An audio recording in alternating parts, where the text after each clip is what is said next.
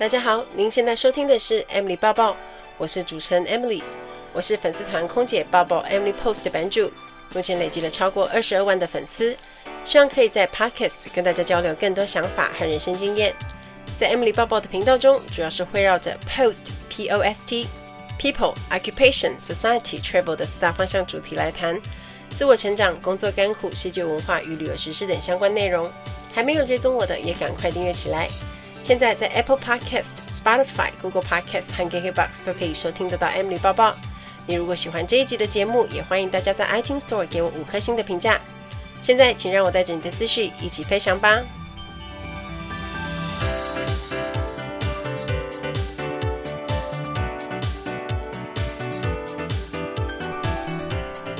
Hello，大家好，我是 Emily。这一集是我们的第二十集耶！没想到一转眼又过了十集。那先感谢各位听众的支持，如今对我来说又像迈入了另外一个里程碑。那因为当初我是尝试想要用录音的方式来跟大家互动，没想到听众越来越多，那也非常开心，因此而认识更多人，然后也让更多人认识我。Emily 报报的四大主题都是希望可以让大家听了之后能够有所学习，那跟着我一起成长的频道。那希望未来呢也会有继续好几个二十集哦。我来谈一下，我本周去参加一个很重要的活动，叫做 Woman Power 的讲座活动。那这也是我明年二零二一年有参加的一个大企划。那我先简单跟大家说明一下 Woman Power 是一个什么样的企划。那它是一个专门为女性设计的自我成长学院。呃，为学员安排一整年的学习计划。那主要学习内容有四大主题、十二个核心，有四十八位不同领域的导师一起参与的线上课程。那这一次的讲座主要是会让我们所有的讲师们互相认识，因为大家来一次不同的地方，甚至因为有些人在国外呢，现在还不能回来，所以也是透过视讯的方式认识他们。那也听女力学院的创办人 S 姐还有艾尔莎谈整个计划。那当天也是很特别，是因为每一个讲师都要站起来做自我介绍。那当天有来了大概三十几位嘛，然后我听大家的自介，我真的很傻眼，因为大家都非常强，多数都是创业老板，有的还不止一间公司，两间、三间。那有知识型网红，有 YouTuber，有创业家、职场专家，还有个人品牌专家的讲师群，很幸运我可以成为其中一员。那我上课的主题是斜杠力 Slash Power。因为我这六年来经营个人品牌，算是还算蛮有心得的，而且我做到每天更新，那一篇要兼顾空服员的工作，那我同时也跨界到了教学、演讲的领域，很期待可以跟大家讲我的经验谈，那也会给上课的学员实质的建议，应该要怎么开始做，才可以离自己的梦想更进一步。那讲座那一天，我们讲到一个很关键的地方。为什么叫 Woman Power 呢？女生对于自己的生活跟事业都是很有憧憬的，我们都会想要她有所成就，就是最好可以兼顾生活跟事业。但有时候我们可能碍于现实跟环境，常常需要妥协，那想要的自我实现跟成就感就没有，心里就会空空的。但其实我想跟所有的女生说，我们都一定有能力可以做到，只要我们想。你知道那天我看到几位讲师特别印象深刻的，因为他们都已经结婚生小孩，但还是可以做着自己喜欢和擅长的事，然后在事业上发光发热。我觉得他们看起来就散发出那种能量，真的是美呆了。那有一个讲师，他叫紫藤，他是很厉害的营业额千万的代购专家。然后我记得很深刻，是他站起来自我介绍说：“我已经结婚了，有两个小孩。”别人知道我有小孩，又知道我是公司的老板，也知道我工作非常忙碌，常常见面的第一句话都会跟我说：“我知道你这么忙，你一定没有在顾小孩。”然后他听到都超级火的，因为谁说的？他也付出很多的时间在顾小孩，好吗？所以呢，他就要教大家怎么精实的做时间管理。所以。也不是身份的问题，也不是代表你工作忙碌你就没有办法照顾小孩，就看你怎么分配而已。就听到这里，是不是大家就觉得很热血沸腾？不是做不到，是看怎么做。所以我自己都很期待可以在女力学院跟大家一起共学成长。如果对 Woman Power 有兴趣的朋友呢，你可以点这一集节目的叙述栏，我上面放了网址，详细的课纲都可以在官网上找到。那你如果想要报名的话呢，这里有一个好康要分享，你可以输入折扣码 Emily，就是我的名字，然后三零零三百，这样就可以折三百哦。那课程是从明年一月开始，一整年的时间到十二月的课程。当然，如果你有关于对这个企划的问题，你也欢迎私讯给我。好，那上周我收了一封私讯说，希望我的 podcast 可以变成一周两集，觉得被疗愈的不够，因为一集很快就听完了。我觉得刚好 timing 也非常的恰巧，因为我在最近在思考这个问题，看能不能一周多做一集。那目前的规划是希望它可以是一个长的主题式学习比较。长的时间，那一个是短的。原本的话，每周就是都会有一集比较长的节目，偏向学习的主题嘛。那新的一集就会比较像是专门分享生活相关啊，或者是说也有读书心得、书单推荐，比较类似 Emily 周报的概念。那希望这样一长一短的搭配，可以让我的频道节目更丰富。所以我就从十二月开始努力来做看看好了。所以我就十二月开始就会开始一周推出两集。那这也是对我一个很大的考验。好，因为我这阵子在进行早睡早起的挑战，对于本来是夜猫子的人呢是非常困难的，因为晚上灵感真的很多，所以我会会出一集的 podcast 完整来谈这个挑战带来什么改变，然后有问遇到什么困难，那顺便会教大家一些执行这个早睡早起的小撇步。那之前呢，不知道大家有没有印象？如果你有 follow 我的 IG，你应该会有看到我在 IG 的线动说有做一个，我在录一个网络节目选秀的自我介绍，那个就是要用来报名全台首创知识型说话选秀节目《谁与争锋》，语是话语的语。那如果对说故事能力、表达能力有兴趣的人，想好好说话的朋友呢，都可以一起来参加，因为我已经参加了，可以跟我一起参加海选，到时候我们可以一起玩。我觉得这个节目就应该会蛮像超级星光大道的感觉，可 是我们比的不是唱歌，是说话。那我参加的目的是希望我可以用演说、用故事影响更多人，所以大家一起来吧。那网址一样在节目叙述栏，如果有兴趣的朋友也可以一起报名。最近我刚好在一零四人力银行的职涯诊所当 giver，那比较像是职涯导师的角色。回复碰到求职或是面试朋友他们想要问的问题，然后最近我回答了很多关于转职的问题，感觉今年因为大家过得比较辛苦，然后包括航空业、旅游业也有很多人在面临转职的困扰，所以这一集呢，我们要来谈一下，如果你对现在的工作不满意，你想骑驴找马，或者是换到更好的工作，你可以怎么做？因为疫情影响，有很多人被裁员啊，在航空业、旅游业，那就算没被裁员。薪水低到很难活，想换其他工作的人该怎么做？那有一些人呢，是他想要转职跨领域的，我也有一些建议可以给大家。那我印象蛮深刻的是，在国泰航空的裁员消息闹得沸沸扬扬之后，我有一个留下来的同事，他在一天晚上突然私讯我说，呃，他想继续请无薪假，那目的是因为也没有办法，然后开始找新工作，看有没有更好的选择。当时我就在想一件事，面对未来的不确定性，就是让我们恐惧、害怕最主要的原因。那我想，多数的人会选择签约留下来，并不是因为同意新合约，那更大的原因是因为你还要养家、付贷款、各种账单等着大家去解决的现实问题。但因为这一次的大裁员，留下来的同事当然会担心公司有其他的变动，所以很多的同事在这个时候其的心态就会变成像骑驴找马，那留下来有一个很大的原因，就是要帮自己争取更多时间，找其他更好的工作机会，或者准备下一步的计划。那跟现实妥协有时候是必要的，也是没有办法的。那我们首先来谈谈，对于多数身处服务业的大家，你面临想骑驴找马，或者是对工作不满意，我会建议你要做好的三个准备。那为什么会建议要有三个准备呢？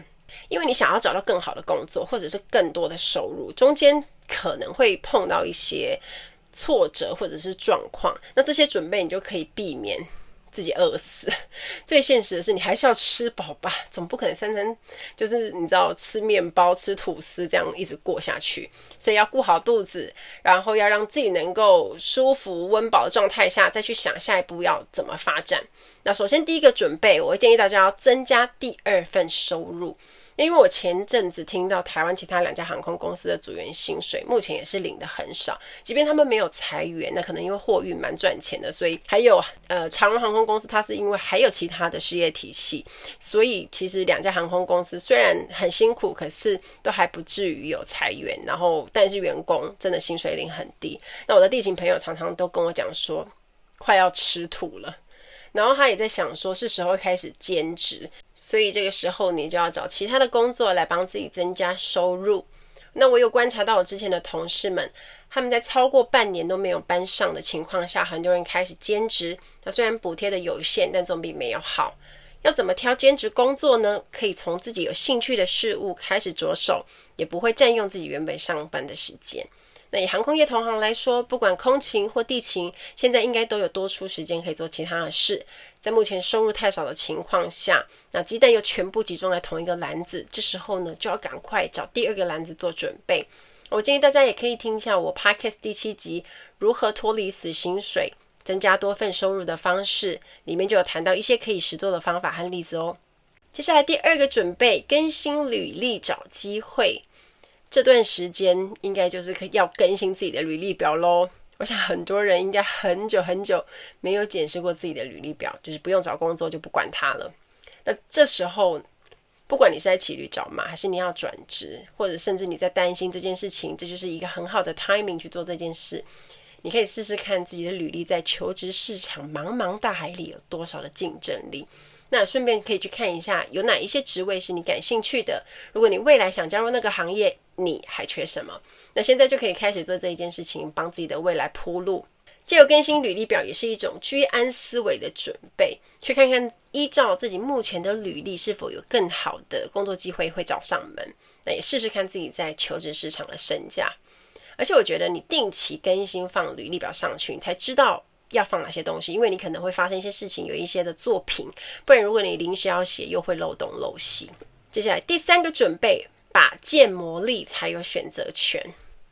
我觉得身处航空业或者旅游业，大家最容易碰到的问题是，大家如果是语言科系的，大家会的都差不多，经验都大同小异，所以能够找的工作类别也就会比较限缩。如果你原本是做其他专业工作，而后来加入航空业的人，飞久了，你擅长的技能也可能早已生疏。那你除非长时间以来一直持续在练功，如果你想回归本来的专业，还需要重新把建模力，这也需要时间。如果你想要跨领域转职，也是为了你将来的工作，你可能就要开始学习新的技能。那你要设定好你要花多少时间，比如说，如果你需要考证照检定。你现在就得利用你下班的时间准备上课或者在职进修等等，将来你在面试的时候，你才可以跟面试官说你对那个工作也具备一定的专业，你可以展现出来。那关于学习怎么做会更顺利，大家可以去听一下第十九集，怎么样快速学会一项新技能。我突然发现之前讲的很多主题其实都非常的实用，因为都有相同。那转职前其实有一个很现实的点。我们自己是否具备了筹码和选择权？我们回想一下自己从毕业后到现在工作几年，累积了哪些能力，然后再去想想看，以我现在的能力是符合市场期待的吗？又或者是说，你期望的薪资跟你的能力真的有画上等号吗？你的专业是不是可以带着走的能力？像是我离职了国泰航空好了，那如果我今天想要再加入其他的服务业，比如说饭店业，那我有的能力可能就是，首先就是超过十二年的服务经验，有处理过很多的客诉问题、顾客服务关系跟沟通技巧，这些就是我可以带着走的能力。我在看《但愿你因工作而闪亮》这本书里面有提到。他这句话讲得非常好，好的转职应该是要先累积自己可主动选择的能力，具备对机会的客观评估，才能走出自己想要也喜欢的职业道路。Ladies and gentlemen, welcome on board. This is In-Flight Service Manager Amy speaking. 欢迎来到航空小知识单元。在今天的航空小知识，我们要讲的是空服员的年度复训。每家航空公司对年度复训的代号都不一样。那之前大家一定有看过我在脸书，每一年在那里哀哀叫说要考试了，因为我要考过才能拿到隔年的饭票嘛。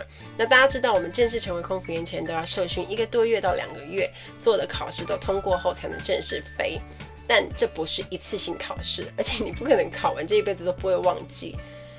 就因为它跟飞行安全息息相关，所以每一年都要确保这些知识我们很熟悉。大家可以想象年度复训就像飞行许可一样，就是你要重新复习过，考完试才能再上线。那我们有一本很厚的圣经，叫做 Volume Five，里面有所有机型所有的安全相关资讯、医疗知识、急救步骤、紧急逃生步骤、机上安全规定、设备等等，什么都可以找到。年度复训最早的话，我们是有安排那种两天的，一天是上课，另外一天则是考试。那上课那一天呢，教官就会带着大家用分项目的方式进行复习。那在课堂上呢，大家也会讨论这一两年飞机上遇到的真实状况，有点像 case study 那种感觉。那大家也会把心中的疑问点出来，问教官要怎么处理，大家也会一起讨论。那你的同班同学其实公司随机安排的，每一年你的同学都不一样。那里面会有各个职别的空服员，从座舱经理、资深事务长 （Senior Purser）、机舱事务长 （Fly Purser） 跟一般的空服员。那如果很紧张的是，如果被教官点到回答问题，答不出来也可能会完蛋，表示你头脑不清楚，你没有复习，然后你就会被做记号，特别关注。压力最大的是每一年我们要开模拟机去做那个开门 （Emergency Door Operation），从空中巴士到波音都要做，而且每一个人是单独上去哦，全班同学都在旁边看，因为每一个人都要轮流上，其实他们也很紧张。教官会现场出题目，那假设的状况呢，都一定是不正常的降落状况嘛？因为正常你干嘛开门？都一定是紧急逃生，就是 evacuation。所以这个时候呢，就要看你自己负责的位置是几号门，你可能就要做出相对应的反应跟逃生指引，是肾上腺素激发的一个瞬间，而且你不能做错，因为这非常严重，有可能害你过不了考试。想到我胃都翻搅了，教官呢就会。叫名字一个一个上去，有点像这样。Next, Emily, please，这样就会到我了，而且声音都带着非常冷静，然后冷冷的感觉。被叫到坐在组员椅上的时候，头脑是千丝万绪的。那你头脑会在思考说所有的步骤啊，而且教官很可能很贱，就是出一个水上坡这样 ditching。那你就会想说，那你负责的门可不可以开？口诀有什么？那一边也在祈祷，拜托给我简单的题目这样。然后你就会上，其实这只有几秒钟的时间，但是我演得很长哈。大概接下来就是教官会下指令，那就开始了。那大家如果有看过网络上的机上逃生影片一样，空服员就要叫得很大声，就像是真的一样去模拟整个逃生的程序，所以大家会听到 evacuation evacuation 就很大声。然后除了这个呢，每一年都要帮安妮做 CPR。那 CPR 呢？当然是除了去记它的顺序，你脑子记忆，你身体的记忆也需要被复习的，姿势一定要正确，才能做最有效的急救。考试是电脑测验，可是呢，选项都超级是有陷阱的，就是故意用来搞混你的，而且就是答案差一个字很像的，然后故意去混淆你，所以真的要看清楚才能作答。那我们也有限制，说至少要八十分才算过关。所以电脑测验过关了之后呢，数科实作那些，就是我刚刚提的那些，全部都也要过关。那我个人觉得最难背的就是疾病症状，因为 signs and symptom 很多都是很像的，而且你都是要背英文。比如说心脏病、深层静脉栓塞、哦中风、急性过敏、过度换气症候群等等这些各种医疗的专业名词都要背。因为如果在机上发生要怎么处理顺序这些，我们都要知道。当然，我们不是医生护士，不会由我们去治疗这个病人。可是我们一定要知道客人有可能会发生什么样的症状跟问题，那我们就可以联络空中医疗团协助他们，在跟我们对话当中，空服员才能确切给出最正确的资讯。那或者有另外一种情形是，机上有医护人员的状态下，我们就可以给予最有力的协助，不管是找药物啊，或者是帮忙其他的照护处理。那我最近因为碰到一一件事情，我才觉得哇，我原本的空腹员受训这些东西真的是很有帮助的。因为我阿妈最近因为开刀，那她引起了一个副作用，叫做深层静脉栓塞。我在，因为我当时在问护士，那护士当时突然忘记中文怎么说，我就跟他讲说：“你跟我讲英文没关系。”然后他一说 DVT，我就知道了。因为我就跟他讲哦，深层静脉栓塞，然后护士说，哎，你怎么知道？因为我觉得他应该有被我的专业吓到，因为我就读过啊，读过的东西就会知道。好，都考过了呢，你才能拿到下一年的饭票。但如果没过，是可以补考，没错，可是你的压力就非常大，而且你还要见官。所以之前有朋友都很惊讶的说：“哈，原来你们每年都要考试的啊？”没错，不然他们都会以为我们很爽。每年的年度复训前两周呢，我以前的习惯，我就会开始这样，有的就是开始意兴阑珊的开始念书。那这两年更方便，因为有年度复训的影音的整理，那就可以不管你在哪里，就方便空服员在世界各地可以数。如果时差睡不着，保证看了就会很好睡。希望大家会喜欢这一期的航空小知识，我们下一集再见喽，拜拜。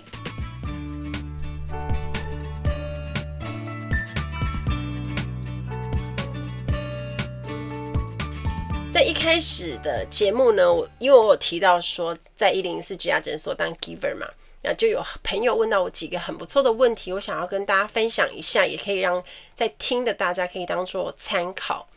有一位他是。哦，他拥有多年的服务业的经验，还有销售经验，想转职却没有方向。那他说：“我目前在知名乐器厂商担任电商专员，过去从学生时期曾担任餐饮业咖啡师，退后进入百货专柜，再来到电信业，变成手机原厂的销售顾问。”常年的经验让我感受到服务价值在消费者心中如同负数，且销售员像免洗餐具一样，一批用完换一批。即便身为公司全省业绩稳定前三的我，依然有这样的感受，因此想转换跑道领域，但是迟迟找不到方向。对于面对人与人沟通，为对方解决问题，我仍然是热爱的。但是服务业让我觉得这些工作并没有价值。请问有什么方向可以提供我参考呢？那我觉得看完他的问题，有几个可以思考的点跟建议。要在服务业待这么长的时间，其实就是有某种程度的热忱。就像我们一样，如果不喜欢这个工作，我也不可能做十年。一定是有某种程度的。喜欢跟热情，你才有办法做那么长的时间。那既然发现你自己如果还是喜欢跟人接触，又有销售经验，那我觉得这位朋友他的选择其实也蛮多的。如果想要转换跑道，那我会建议他可以先设定几个比较有兴趣的产业，比如说外商公司的产业范围也很广，像我朋友就有人是在证券业，有些是在药厂、医疗器材公司等等，那产业别就会跟自己原本的差很多。那因为我自己有一个朋友，他本来是空服员，也是我的前同事。那后来他很早之前他就已经转职了，他就变成非常优秀的国外业务，也是算是转职跨领域很成功的人。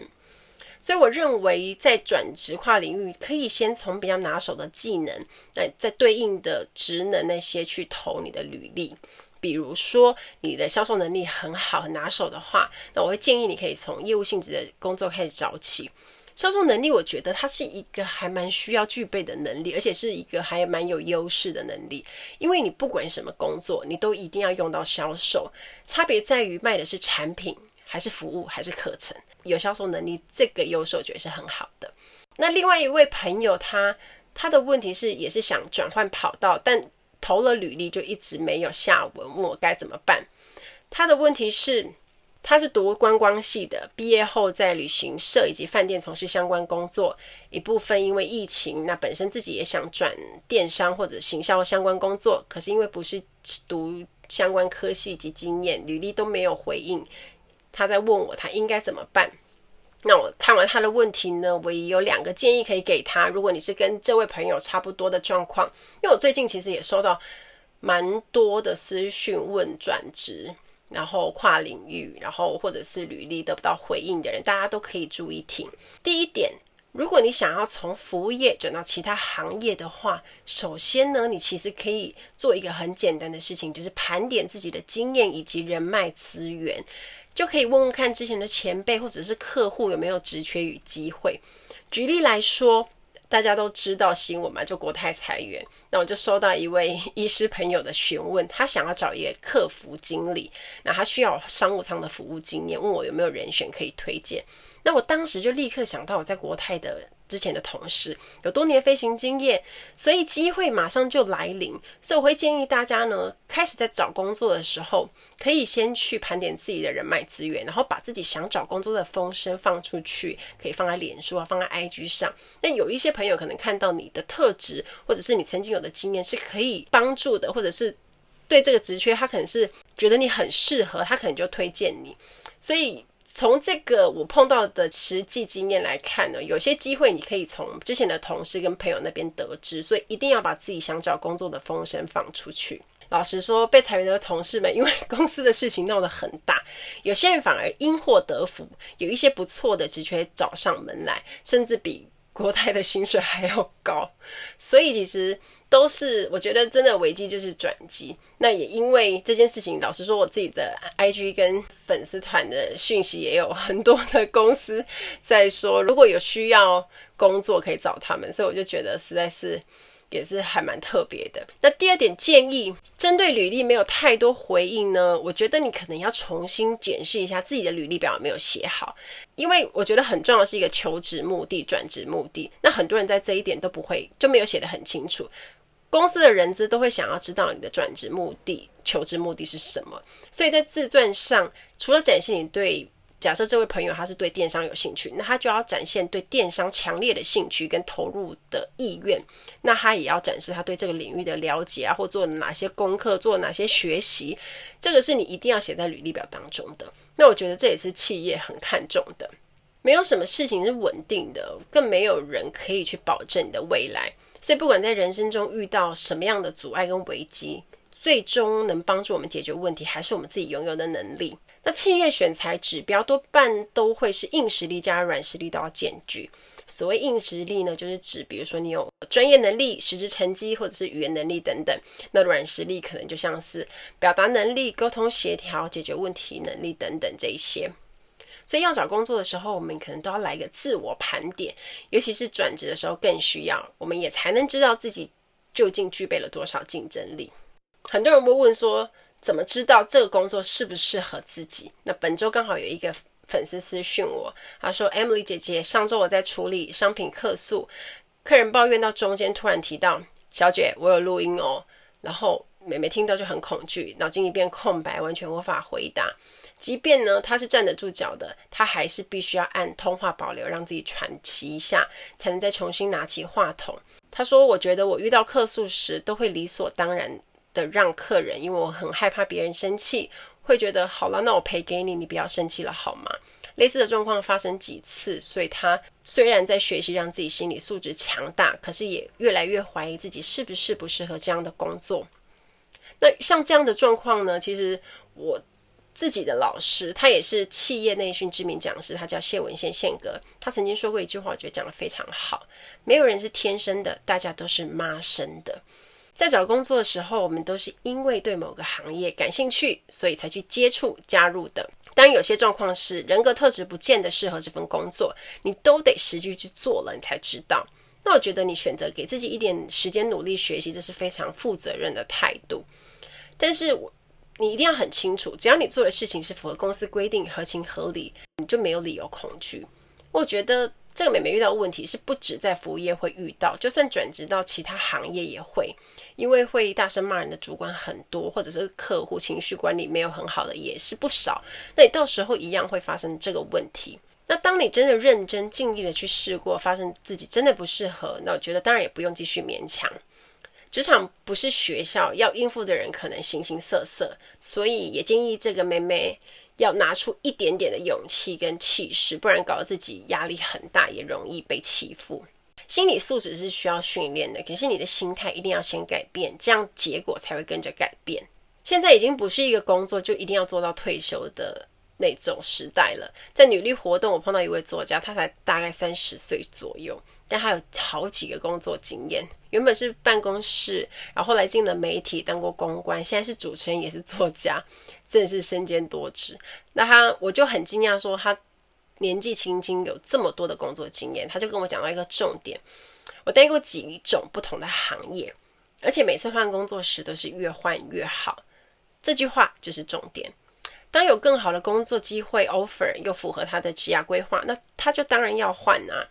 所以未来它是一个多种收入结构的时代，所以很有可能每一个人都会身兼不同的角色，所以我们的职涯发展可能更丰富，选择更广，那也借由不断不断的自我提升跟增值，会有更多的机会。我看过一句话说的很好，要培养自己随时具备被雇佣的能力。因为有专业的人都有可能会失业了，何况大环境一直处于不稳定的状态。那我们要累积什么无形的资本来面对职涯变动和挑战？这就是我们必须好好思考的地方。美好和痛苦在人生中本来就并存的。那若想要迎接美好，则必须勇敢承受不确定性带来的痛苦，让自己变得更优秀之后，才有选择权和筹码。这次疫情带来的影响，也让我们深刻的了解，安全感不会有人给。只能自己给自己。期待大家跟我分享。听完今天的节目，如果有想法和问题，欢迎到我的粉丝团或是 Instagram 找我，只要搜寻“空姐抱抱 Emily” 就可以找到我。你也可以截图这一集的节目，分享到你的 Instagram 现实动态上面 tag 我，让我知道你有在收听，也让我知道你对 Emily 抱抱的看法哦。最后，感谢大家收听这一集的节目，真的非常的感激哦。如果你喜欢今天的节目，也欢迎帮我在 iTunes 评分中留下五颗星的评价哦。我们下一集再见喽，拜拜。